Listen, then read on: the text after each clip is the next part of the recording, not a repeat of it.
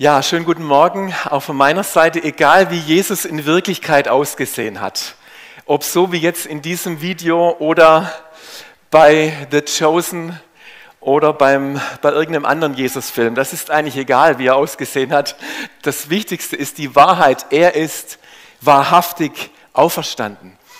Und was für ein bewegendes Geschehen an diesem Ostermorgen, das leere Grab, diese Achterbahnfahrt der Gefühle, die wir gerade gesehen haben bei Maria Magdalena und den Jüngern, Petrus und Johannes, die im 100 Meter Tempo zu diesem leeren Grab rennen, um sich selbst zu überzeugen, der zweifelnde Thomas, der seine Finger in die Nägelmale legen darf und dann auch geglaubt hat.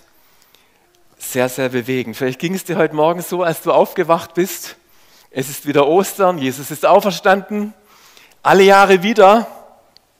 Vielleicht ist auch ein bisschen Routine bei dem Gedanken dabei. Es ist jetzt nichts wirklich mehr Neues für dich. Inwiefern flasht uns diese Botschaft noch, die so kraftvoll, so unbeschreiblich und unwiderstehlich ist? Und vielleicht hatte Paulus diesen Gedanken, bevor den Korinthern im ersten Korintherbrief, der eigentlich in Kapitel 15, wo es nur um die Auferstehung geht, sinngemäß schreibt, alles, was jetzt kommt, was ich euch schreibe, habt ihr alle schon mal gehört. Wahrscheinlich mehrfach. Es ist nichts ganz Neues mehr für eure Ohren. Und ihr habt diese Botschaft sogar angenommen. Sie ist Grundlage eures Lebens geworden. Aber es geht darum, diese Wahrheit des Evangeliums der guten Nachricht uns immer wieder neu bewusst zu machen, zu vergegenwärtigen. Denn es ist möglich, und das werden wir gleich sehen, das finde ich schon krass, dass Paulus das schreibt, wenn ihr euch davon abbringen lasst, dann ist, seid ihr vergeblich zum Glauben gekommen. Und jetzt schauen wir diesen Text in 1. Korinther 15, 1 bis 8 an. Da heißt es, Geschwister, ich möchte euch das Evangelium, an das Evangelium erinnern, das ich euch verkündigt habe. Ihr habt diese Botschaft angenommen, sie ist die Grundlage eures Lebens geworden und durch sie werdet ihr gerettet, vorausgesetzt, ihr lasst euch in keinem Punkt von dem abbringen, was ich euch verkündet habe. Andernfalls wärt ihr vergeblich zum Glauben gekommen. Zu dieser Botschaft, die ich so an euch weitergegeben habe, wie ich selbst sie empfing, gehören folgende entscheidende Punkte. Christus ist in Übereinstimmung mit den Aussagen der Schrift für unsere Sünden gestorben. Er wurde begraben und drei Tage danach hat Gott ihn von den Toten auferweckt. Auch das in Übereinstimmung mit der Schrift. Als der Auferstandene hat er sich zunächst Petrus gezeigt und dann dem ganzen Kreis der Zwölf. Später zeigte er sich mehr als 500 von seinen Nachfolgern auf einmal. Einige sind inzwischen gestorben, aber die meisten davon leben noch. Danach zeigt er sich Jakobus und dann allen Aposteln. Als letzten von allen hat er sich auch mir gezeigt ich war wie einer, für den es keine Hoffnung mehr gibt. Paulus erinnert die Korinther an den Kern des Evangeliums, an den Kern der guten Nachricht. Zu dieser Botschaft gehören drei wesentliche Dinge. Christus ist für alles, was uns von Gott trennt, durch seinen Tod in den Riss getreten, in Übereinstimmung, wie er sagt, mit der Schrift. Zweitens, Christus wurde begraben nach drei Tagen von den Toten auferweckt. Auch das in Übereinstimmung mit der Schrift. Im Glaubensbekenntnis sprechen wir auferstanden von den Toten. Mit diesen zwei ersten Aussagen bezeugt Paulus die Wahrhaftigkeit. Gemäß der Schrift erinnern wir uns vielleicht, wenn wir an die Geschichte mit den Emmaus-Jüngern vergegenwärtigen, als Jesus sich dazugesellt und mit ihnen diese zwei Stunden Wegstrecke von Jerusalem nach Emmaus läuft da sagte er, musste nicht Christus dies erleiden und in seine Herrlichkeit eingehen. Und er fing an bei Mose und allen Propheten und legte ihnen aus alles, was in den Schriften von ihm gesagt war. Ich dachte, diese acht bis neun Kilometer von Jerusalem nach Emmaus, ob die gereicht haben dafür, dass er ihnen alles ausgelegt hat. Und als er dann als Auferstandener zu seinen Jüngern kam und erstmal fragte, ob sie etwas zu essen haben, und er dann gebratenen Fisch zu essen bekam, öffnete er ihnen das Verständnis für die Schrift. Er sagte, so steht es geschrieben, dass Christus leiden wird und auferstehen wird von den Toten am dritten Tag. Jesus hat seinen Jüngern die Schrift geöffnet. Sie haben das ja schon mal gehört, bevor er gestorben ist, aber hallo, ich öffne euch die Schrift, dass ihr versteht. Und jetzt kommt noch ein dritter Punkt. Paulus sagt, der auferstandene Christus, der Petrus begegnet ist, Johannes 500, der ist zuletzt auch mir begegnet. Ich war gar kein, ich war damals gar nicht dabei, aber er ist mir auch begegnet. Er hat sich mir gezeigt. Er ist, er ist offenbar geworden. Es geht darum, Menschen sind Christus, dem Auferstandenen begegnet und dies hat ihr Leben vollkommen verändert. Paulus kann sagen, ich bin ein Zeuge der Auferstehung Jesu. Er hat sich mir gezeigt. Er ist in mein Leben gekommen. Er hat mein Leben verändert und es neu gemacht. Und jetzt geht es darum, 1. Korinther 15 geht es weiter, dass Paulus die Auferstehung Jesu verteidigt. Es gab eine Gruppe damals, die Sadduzäer, die haben nicht an die Auferstehung von den Toten geglaubt. Und Paulus beginnt und schreibt in 1. Korinther 15, Christus wird somit als der verkündet, den Gott von den Toten auferweckt hat. Wie können da einige von euch behaupten, eine Auferstehung der Toten gibt es nicht? Angenommen, es gibt wirklich keine Totenauferstehung, dann ist auch Christus nicht auferstanden. Und wenn Christus nicht auferstanden ist, ist es sinnlos, dass wir das Evangelium verkünden, Oh je, dürfte ich da bitten, vielleicht oben ein kleines bisschen mehr Ruhe. Vielen Dank. Und wenn Christus nicht auferstanden ist, ist es sinnlos, dass wir das Evangelium verkünden und sinnlos, dass ihr daran glaubt. Und nicht nur das, wir stehen dann als falsche Zeugen da, weil wir etwas über Gott ausgesagt haben, was nicht zutrifft. Wir haben bezeugt, dass er Christus auferweckt hat, aber wenn es stimmt, dass die Toten nicht auferweckt werden, hat er das ja gar nicht getan. Um es noch einmal zu sagen, wenn die Toten nicht auferstehen, ist auch Christus nicht auferstanden. Merkt ihr, wie Paulus hier ringt? Und wenn Christus nicht auferstanden ist, ist euer Glaube eine Illusion. Die Schuld, die ihr durch eure Sünden auf euch geladen habt, liegt dann immer noch auf euch. Und auch die, die im Glauben an Christus gestorben sind, sind dann verloren. Wenn die Hoffnung, die Christus uns gegeben hat, nicht über das Leben in der jetzigen Welt hinausreicht, sind wir bedauernswerter als alle anderen Menschen. Ein nicht auferstandener Christus kann uns nicht aus der Verlorenheit befreien. Ein nicht auferstandener Christus kann uns nicht begegnen und sein und mein Leben verändern.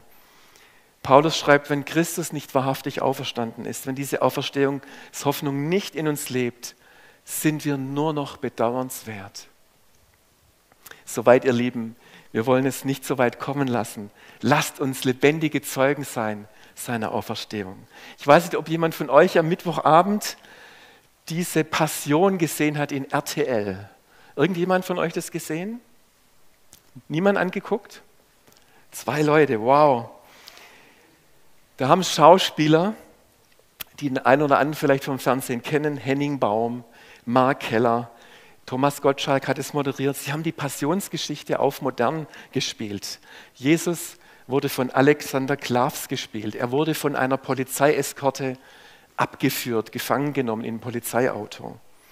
Es wurde vom, im Essener Burghof live übertragen. Und auch wenn es in sozialen Netzwerken ein sehr geteiltes Echo gefunden hat, Bea und ich saßen vor dem Fernseher und wir waren richtig berührt.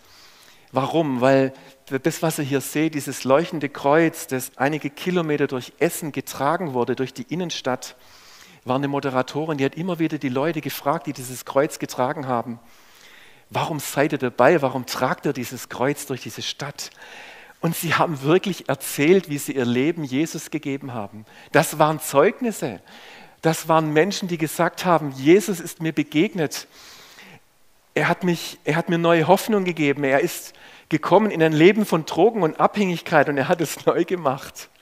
Und ich dachte, man kann über die Darstellung, das Äußere vielleicht geteilter Meinung sein, aber die Kraft war spürbar durch die lebendigen Zeugnisse, die diese Menschen hatten, dass dieser Jesus, der vor 2000 Jahren gestorben und auferstanden ist, heute noch in meinem und deinem Leben wirkt wie diese frohe Botschaft Menschen heilen kann, die ein, ein gebrochenes Herz haben, wie sie Menschen frei machen kann, die in Ängsten und Gebundenheiten leben, wie sie Menschen trösten kann und ihnen neue Hoffnung geben kann.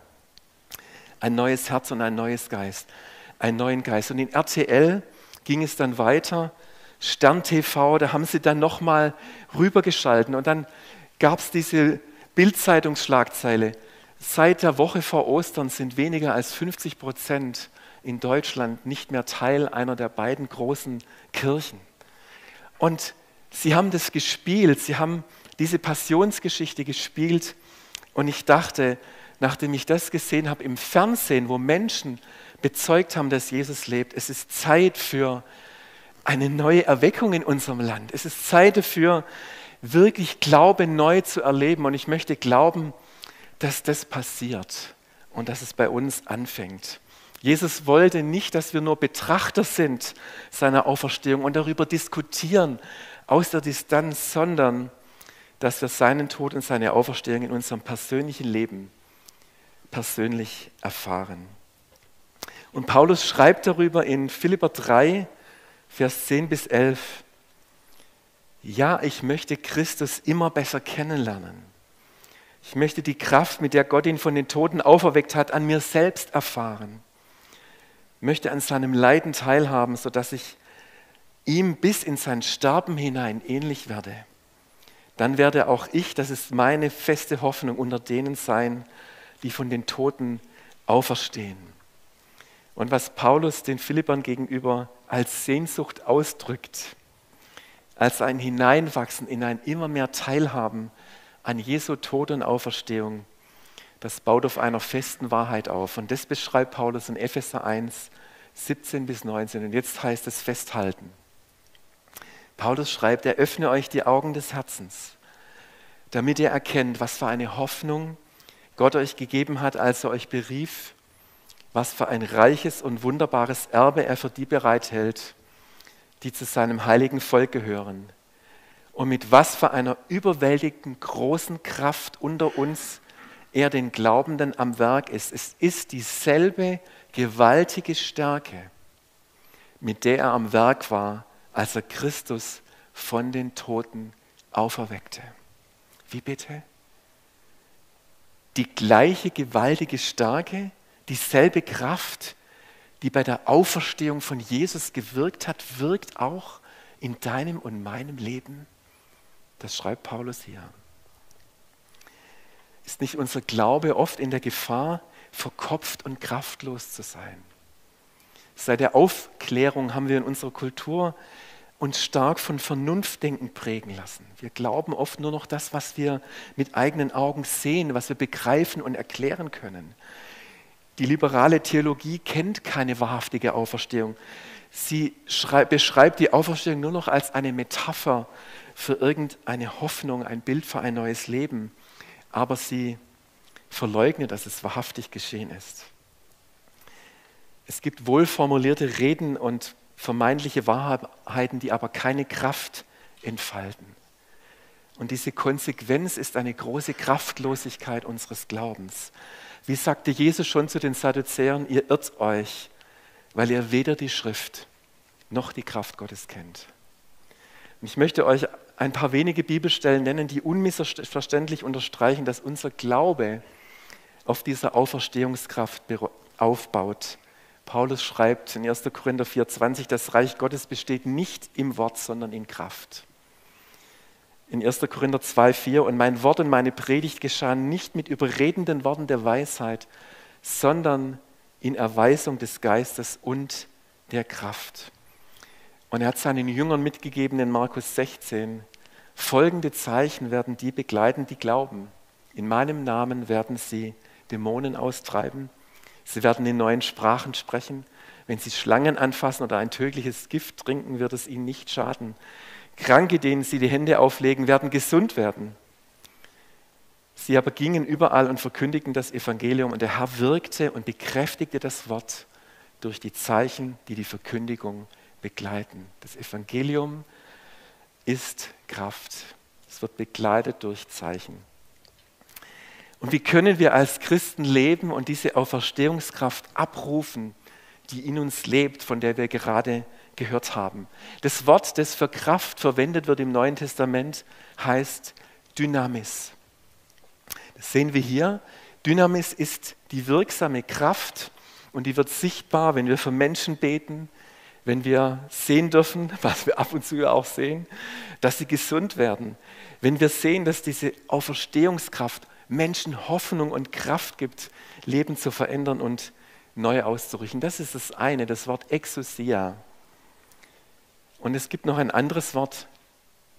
Nein, das eine war Dynamis und das andere Wort ist Exousia und das kann man mit Vollmacht, Autorität und Kraft übersetzen. Und das gebraucht Jesus, als er sagt, der Auferstandene, mir ist gegeben alle Gewalt, alle Macht auf Erden. Dann gebraucht er das Wort Exousia. Also er hat eine Autorität. Es ist jetzt nicht diese sichtbare Kraftwirkung, sondern die Erlaubnis, eine Autorität, diese Kraft, die da ist, in Anspruch zu nehmen. Vor einiger Zeit hat mir unsere Autowerkstatt mal einen Ersatzwagen angeboten, als ich unser Auto dort einen Tag lang abgegeben habe. Und das war ein Elektrosmart. Und ich bin noch nie, also bis zu dem Zeitpunkt, mit einem Elektrowagen gefahren. Und ich habe mich wirklich gefreut und ich habe dann so den Schlüssel rumgedreht im Zündschloss, was ja da eigentlich gar nicht so Zünd, Zündschloss heißt. Und es ist erstmal gar nichts passiert. Und der Bedienstete hat dann so reingelächelt, mal gucken, der scheint sich nicht so auszukennen. Weil ich habe immer so gedacht, da, da tut sich gar nichts. Dieses bekannte Aufheulen des Motors kommt nicht. Ja, und das bist du das ganze Leben gewohnt und es passiert gar nichts. Und dann habe ich nur gesehen im Display, in der Anzeige stand Ready. Und ich dachte, Ready heißt doch eigentlich bereit, oder? Und dann habe ich gedacht, jetzt drücke ich einfach mal aufs Gaspedal und dann ist dieser Elektrosmart über die Straße geglitten. Er hat, er ist geschwebt. Das hat mich richtig begeistert. Und ich dachte, das war jetzt erstmal keine fühlbare Kraft, aber wenn du einen Führerschein hast und das Gaspedal drückst, dann darfst du davon ausgehen, du hast die Vollmacht, dieses Auto zu fahren. Obwohl du vielleicht keine Kraft spürst, du hast die Vollmacht. Also das ist die Erklärung, wie Vollmacht funktioniert. Wenn du überhaupt keine Kraft spürst, aber du kannst sie abrufen, du hast die Erlaubnis, diese Vollmacht in Anspruch zu nehmen, auch wenn du keine Kraft spürst. Und so ging es mir vor kurzem bei unserer Friseurin, die wir schon länger kennen.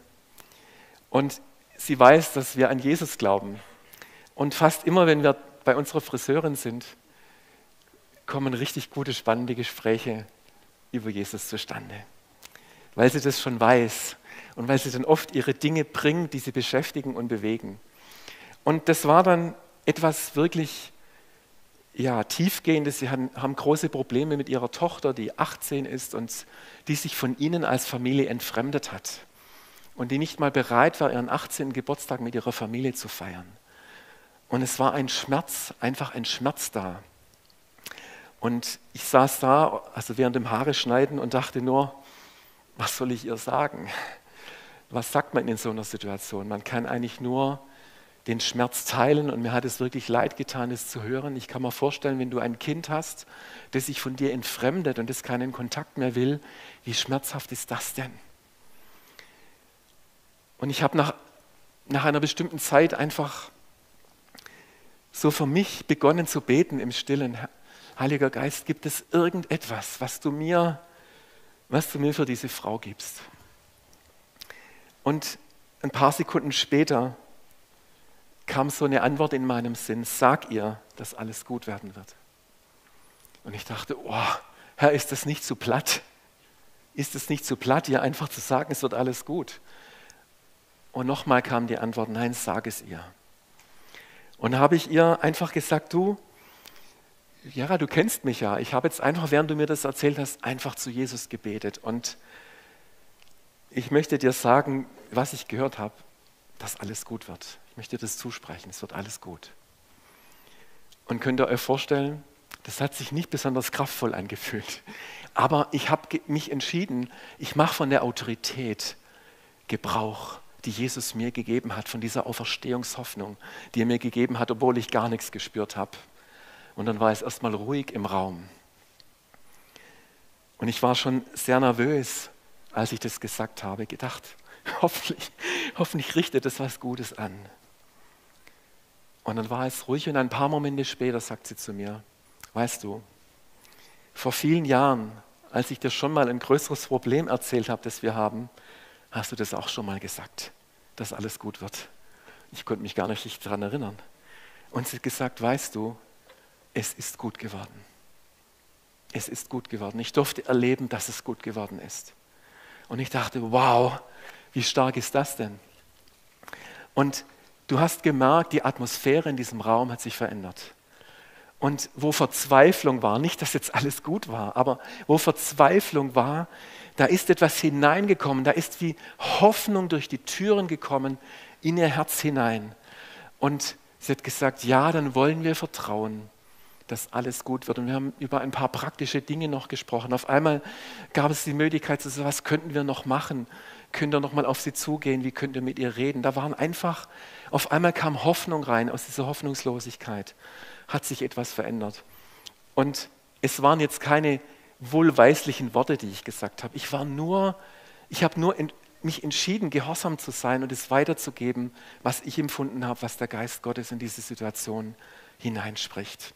Ein ganz kleines Beispiel dafür, dass die Kraft des Auferstandenen in uns wirkt und dass sie Dinge verändern kann. Das ist die Kraft der Auferstehung mit diesem kleinen Beispiel. Und ich möchte dir heute Morgen, und ihr dürft schon kommen als Lobpreisteam, nochmals die drei wesentlichen Elemente der guten Nachricht des Evangeliums mitgeben und bezeugen. Christus ist für alles, was dich von Gott trennt, durch seinen Tod in den Riss getreten, in Übereinstimmung mit der Schrift. Christus wurde begraben und nach drei Tagen von den Toten auferweckt, in Übereinstimmung mit der Schrift. Die Schrift hat sich in Christus erfüllt. Und das Dritte, der Auferstandene möchte sich auch dir zeigen, ganz praktisch, ganz persönlich, in deinem Leben. Wie Paulus dürfen wir sagen, ja, ich möchte Christus immer besser kennenlernen. Ich möchte die Kraft, mit der Gott ihn von den Toten auferweckt hat, an mir selbst erfahren. Und wenn du Christus begegnet bist, wenn der Auferstandene dein Leben verändert hat, dann sei ein lebendiger Zeuge davon. Ich möchte dir wirklich Mut machen. Erzähle anderen, was Jesus in deinem Leben getan hat. Bezeuge, was die Kraft der Auferstehung in deinem Leben gewirkt hat. Und wir werden gleich nach einer Anbetungszeit, wo wir nochmal uns auf Jesus ausrichten, auch nochmal ein paar Zeugnisse hören. Und Jesus, ich danke dir, du Auferstandener, dass du den Unterschied in unserem Leben gemacht hast. Danke, dass du Dinge in unserem Leben, in meinem Leben neu gemacht hast. Danke, dass Hoffnung in mein Leben gekommen ist. Danke, dass du mir zugesprochen hast. Es wird alles gut. Und danke, dass wir das auch jetzt für unsere Situationen, die vielleicht hoffnungslos sind, in Anspruch nehmen dürfen. Dass dieses Wort der Auferstehung Wort der Auferstehung Jesus hineinspricht. Auch in hoffnungslose Situationen, in denen du stehst. Und dass Jesus verändern kann, dass er einen Unterschied machen kann. Und ich möchte dich einladen, wenn du heute Morgen hier bist, hier in diesem Raum oder vielleicht von zu Hause zuschaust und du hast jetzt den Wunsch zu sagen, ich möchte Jesus einladen, diesen Auferstandenen auch in mein Leben, in mein Herz hineinzukommen, dass er mein Leben verändern kann, dann möchte ich dich einladen, das zu tun. Es ist ein einfaches Gebet, das dich davon trennt. Zu sagen, Jesus, komm in mein Leben, ich öffne dir mein Herz. Und ich möchte dir mein Leben anvertrauen. Ich möchte dich einladen, dass du kommst, mein Leben neu machst. Und ich möchte uns auch, oder möchte dich auch einladen, Jesus, dass du uns mutig sein lässt, mutig machst, dass wir Zeugen sind, die dort, wo wir sind, dass du uns gebrauchen kannst, wenn du das möchtest heute Morgen. Einfach Jesus zu sagen, Jesus, ich möchte bereit sein, mich als Zeuge von dir gebrauchen zu lassen. Dann bete es doch in deinem Herzen. Jesus möchte bereit sein, auch heute den Menschen, denen ich begegne, vielleicht in der nächsten Woche, auf deine Art und Weise, auf diese kreative Art, und dann weiß ich in der Situation, ich habe deine Autorität zur Verfügung. Und ich darf darauf vertrauen, dass deine wirksame Kraft, die in mir wirkt, auch durch mich zu anderen Menschen wirken kann. Lasst uns nochmals eine Zeit nehmen, darf euch nochmal einladen, aufzustehen, wo wir Jesus, dem Auferstandenen, unsere Hände entgegenhalten und ihn empfangen und uns mit seiner Hoffnung füllen lassen. In Jesu Namen.